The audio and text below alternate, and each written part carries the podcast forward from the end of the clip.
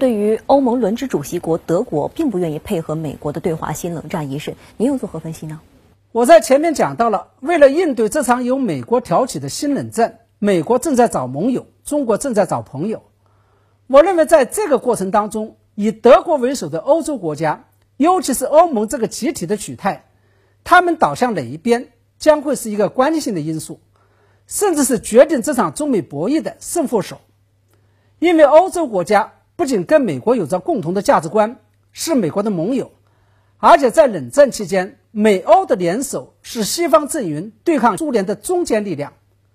同时，欧盟还是全球几大经济体之一，在科技发展上水平仅次于美国。因此啊，假如欧盟选择站在中国一边，那就意味着不仅传统意义上的西方阵营出现了分裂与内讧，而且意味着中方可以在一定程度上。突破五眼联盟的经济封锁与技术禁运，而在中美围绕着欧洲而展开的博弈当中，当前较为有利的就是德国与美国的关系已经渐行渐远。但是我们不能因此而掉以轻心，因为欧洲并不是只有德国一个国家，同时从价值观念和意识形态上来讲，他们更为亲近。